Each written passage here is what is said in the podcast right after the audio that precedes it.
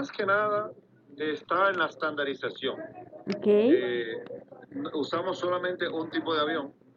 Eso, eso es, el usar un solo tipo de avión nos, nos permite tener el mismo motor, la misma alfombra, eh, el entrenamiento para el piloto eh, es el mismo. Entonces, esa estandarización te ayuda a bajar costes.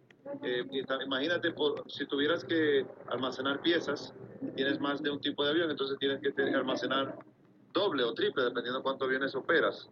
y lo mismo con, el, con los pilotos, ¿no? Si los pilotos, por ejemplo, en el caso de Arayet, están certificados para volar el MAX, si estuvieras volando eh, otro tipo de avión, entonces tendría que también tener pilotos para el otro avión.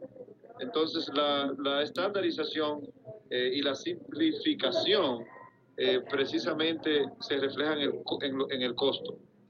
O sea, el producto para el, para el cliente es distinto, porque es un producto donde tú creas tu propio paquete, si quieres bordar primero, si vas a querer comprar algo en el avión, dónde te quieres sentar, si vas a llevar maleta o no.